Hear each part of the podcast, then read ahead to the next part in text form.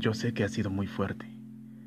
Sé que también has resistido mucho últimamente y te admiro por esa voluntad que tienes, porque a pesar de la adversidad has intentado salir adelante y te has levantado cada mañana, aun cuando no tienes ganas de hacerlo. Yo sé que lo estás intentando, sé que te esfuerzas, que has dado mucho. Pero hoy quiero decirte que te tomes un tiempo. Date permiso de ser humano de sentir, de llorar.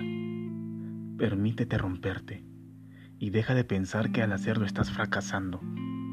Permítete pisar el suelo, allí donde puedes sentirte pequeña pero tu corazón aún sigue siendo grande. Libérate, déjalo ir, fluye.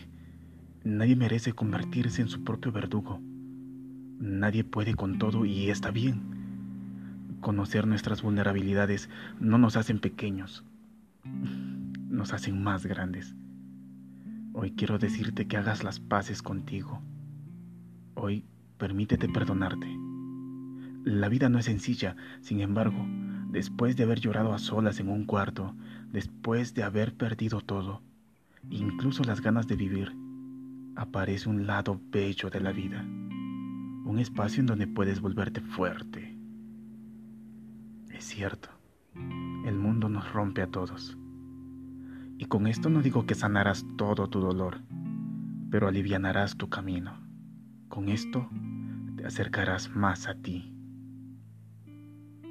y caminarás más fuerte.